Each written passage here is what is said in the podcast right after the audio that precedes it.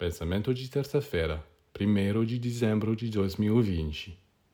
Está escrito que no dia do juízo haverá separação entre os humanos. Os bons serão colocados à direita de Deus para tomar posse de seu reino, e os maus serão colocados à sua esquerda para serem lançados no fogo.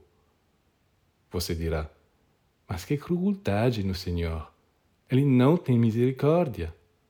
Na realidade, o Senhor gostaria que fosse diferente, que todos estivessem do seu lado direito, ou seja, em felicidade e plenitude.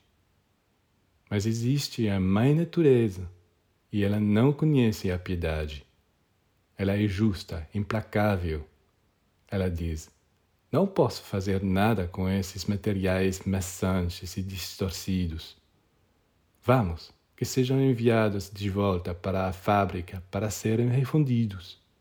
E do que sai depois dessa nova fusão, ela faz criações formidáveis, pérolas, estrelas, mundos inteiros. Não há maldade nela.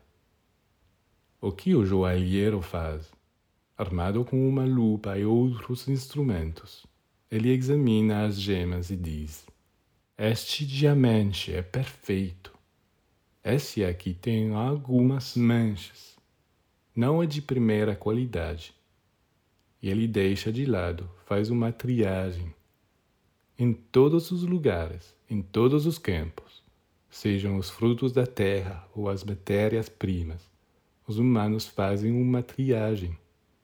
Então, por que a natureza não deveria fazer o mesmo com os humanos?